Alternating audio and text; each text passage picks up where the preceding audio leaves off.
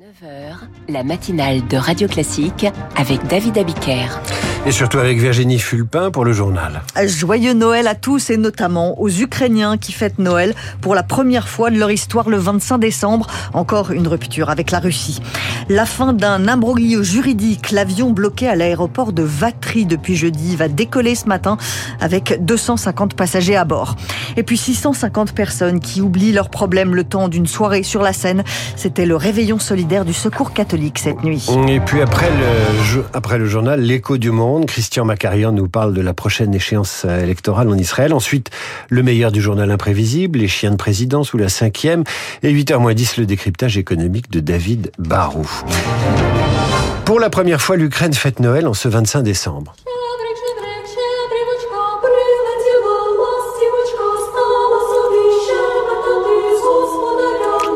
Le son des cloches interprété hier soir par le chœur radiophonique ukrainien à la Philharmonie de Kiev, un chant traditionnel de Noël, oui, une musique ukrainienne d'ailleurs à la base, composée par Mikola Leontovitch au début du XXe siècle mais surtout un symbole de liberté. Pour la première fois, l'Ukraine célèbre Noël le 25 décembre à l'unisson du monde occidental et plus le 7 janvier. Un signe manifeste de rupture avec l'église orthodoxe russe. Nous voulons célébrer Noël avec le monde entier, loin, très loin de Moscou.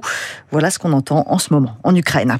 L'Ukraine, d'ailleurs, dans les pensées du pape François, comme la Palestine et Israël, le souverain pontife a adressé un message à ceux qui souffrent hier quand il a présidé la messe de la Sainte de Noël en la basilique Saint-Pierre de Rome, alors que les festivités de Bethléem, au lieu du christianisme en Cisjordanie occupée, sont annulées cette année en solidarité avec Gaza.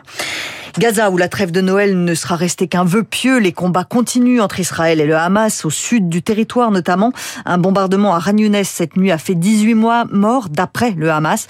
L'armée israélienne, elle, annonce la mort d'une quinzaine de ses soldats au cours des trois derniers jours. En Serbie, des manifestants ont attaqué la mairie de Belgrade hier soir. Ils ont jeté des pierres et des bâtons sur le bâtiment en brisant des fenêtres et en tentant de forcer la porte d'entrée. Ils contestent les résultats des récentes élections législatives en Serbie. Des observateurs internationaux ont constaté de nombreuses irrégularités lors du scrutin. Les manifestants ont été repoussés par les forces de l'ordre et le président nationaliste serbe qualifie cette manifestation de tentative de prise de contrôle par la force des institutions du pays. L'avion immobilisé depuis jeudi dans la Marne va repartir en Inde. il doit décoller de l'aéroport de Vatry ce matin pour Mumbai en Inde avec 250 personnes à bord. Alors cet avion au départ transportait 303 passagers, des Indiens en provenance de Dubaï vers le Nicaragua escale technique à Vatry jeudi. Et c'est là que les autorités françaises ont reçu un appel anonyme. Certains passagers pourraient être victimes de traite d'êtres humains. Ils ont donc, ils ont donc été retenus à l'aéroport, transformés en zone de rétention avec des salles d'audience improvisées pour permettre aux juges des libertés et des, détentions de travailler. Aurore Opirchal est l'avocate de certains prévenus. Elle nous explique pourquoi cet avion va repartir. Dans le dossier, les avocats de la défense euh, ont tous soulevé que nous n'avions euh, aucun moyen de savoir euh, les motifs hein, pour lesquels finalement les agents des douanes sont montés dans l'avion et ont procédé à des investigations ayant finalement mené ce placement en zone de rétention. Et le juge a considéré qu'il y avait eu un délai excessif finalement entre l'immobilisation de l'appareil le 21 décembre à 15 heures et la décision de placement en zone d'attente qui est intervenue le 22 décembre à 2 heures. Le tribunal a considéré que ceci constituait une atteinte disproportionnée causait nécessairement un grief aux personnes maintenues en zone d'attente. Des propos recueillis par Anna Huot. Quatre suspects ont été relâchés après l'opération antiterroriste en Meurthe-et-Moselle. Le cinquième est toujours en garde à vue. Ils sont soupçonnés d'avoir fait des repérages sur des marchés de Noël en vue d'une éventuelle action terroriste.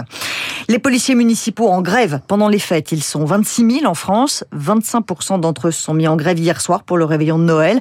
Et ils recommenceront dimanche soir pour la nuit de la Saint-Sylvestre. Ça fait plusieurs mois déjà que la grogne monte dans les rangs des polices municipales partout en France. Zoé Pallier, c'est un ras-le-bol devant des rémunérations trop faibles pour des responsabilités de plus en plus importantes. On prend les mêmes risques que la police nationale, on mérite la même reconnaissance, résume un syndicaliste. Et cela passe avant tout par une hausse générale des salaires, estime Frédéric Biedac, président du syndicat national de la police municipale. Moi, je suis à 2300 euros par mois au bout de 23 ans de service et je toucherai 1200 euros de retraite. Nous souhaitons passer de catégorie C à catégorie B comme nos homologues euh, police nationale, pénitentiaire et pompiers. Ce syndicaliste redoute aussi un élargissement de ses missions à des tâches jusqu'ici réservée à la police judiciaire.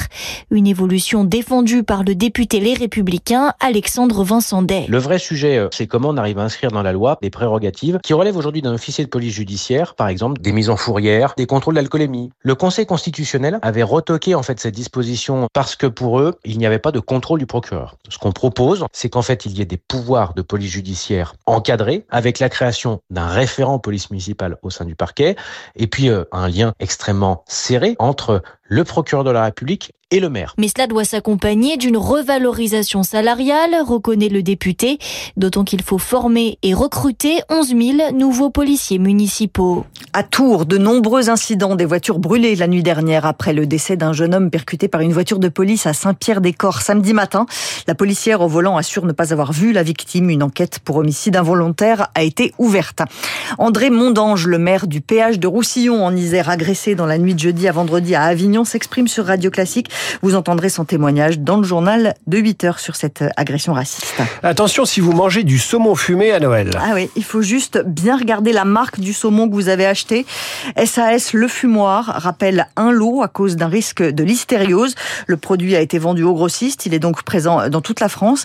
C'est un format d'un kilo avec une date de péremption au 1er janvier. Donc si vous avez un doute, vous le rapportez en magasin. Est-ce que pendant vos repas de fête, vous servez une flûte de champagne aux adolescents présents à votre table C'est tentant et pourtant ça n'est pas une bonne idée pour les médecins, Rémi Fister. Un Français sur trois admet faire goûter de l'alcool pour la première fois à son enfant de moins de 15 ans durant les fêtes.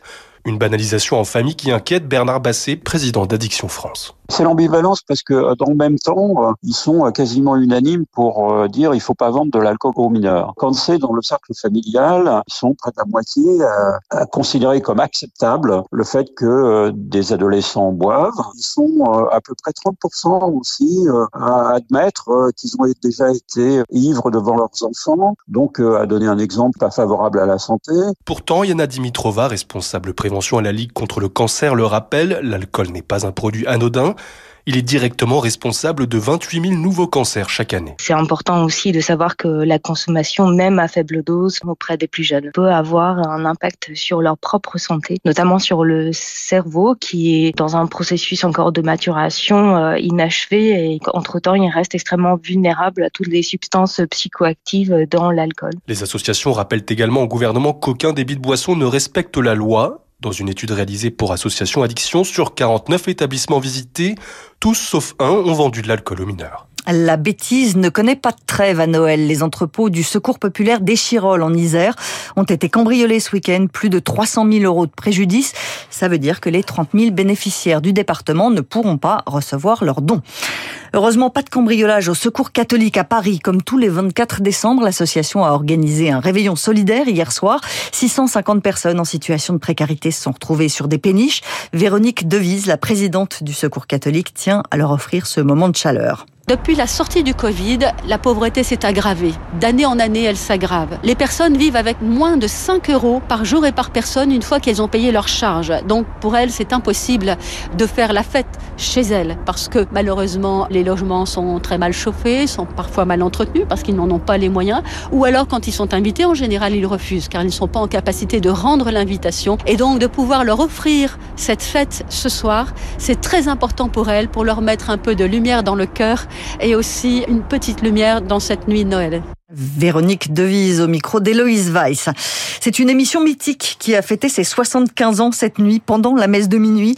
Le jour du Seigneur, c'est la plus vieille émission télé. Lucie de Pressoir nous fait faire un petit voyage dans le temps. 24 décembre 1948, les caméras s'installent dans la cathédrale Notre-Dame de Paris.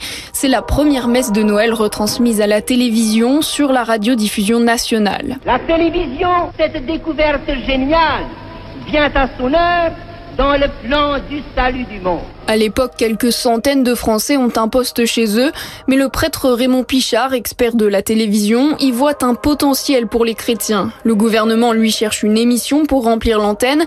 Accord conclu, l'année suivante, la RTF diffuse un magazine suivi de la messe. Depuis la loi Léotard en 86, la programmation est même obligatoire. Le dimanche matin, le service public doit émettre des émissions religieuses consacrées aux principaux cultes de France, une vision reprise dans la charte de France Télévisions. À ce titre, des émissions sont dédiées aux autres religions dès 62, le judaïsme d'abord, puis l'islam et le bouddhisme. Bonjour et bienvenue à l'émission Islam. C'est avec plaisir que je vous retrouve ce matin pour parler du Coran. Selon France Télévisions, le service public est le reflet de la société. La laïcité ne doit pas effacer la religion de son antenne, elle doit la faire connaître, la rendre accessible. Pendant les confinements dus au Covid-19, le jour du Seigneur a ainsi connu des pics à 1 million de téléspectateurs. Et puis deux interpellations à Londres après le vol d'une œuvre de Banksy. Vendredi matin, le quartier de Peckham au sud-est de Londres se réveille avec un panneau stop transformé. Trois aéronefs peintes ont fait leur apparition sur le panneau. Bon, jusque-là, rien d'extraordinaire. Mais quand Banksy lui-même publie la photo du panneau sur Instagram, ça change tout. C'est comme ça que l'artiste a l'habitude d'authentifier ses œuvres. Une heure plus tard, des témoins filment deux hommes en train de démonter le panneau. L'un d'eux s'enfuit en courant avec le stop de Banksy sous le bras. Et ben voilà, c'est fait. C'est comme ça, on dirait un conte de Noël qui. Oui, qui, finit pas très bien. Qui tourne vinaigre. Virginie, vous revenez euh, à 8 heures et tiens, vous qui aimez euh, la belle musique, je sais que vous étiez au concert de Noël de Radio Classique la semaine dernière. On va vous en passer des petits extraits pendant cette matinale particulière du 25 décembre sur Radio Classique. Et puis ensuite, on retrouvera Christian Macarian et l'écho du monde, les enjeux des prochaines élections législatives en Israël. Radio Classique, il est 7h41.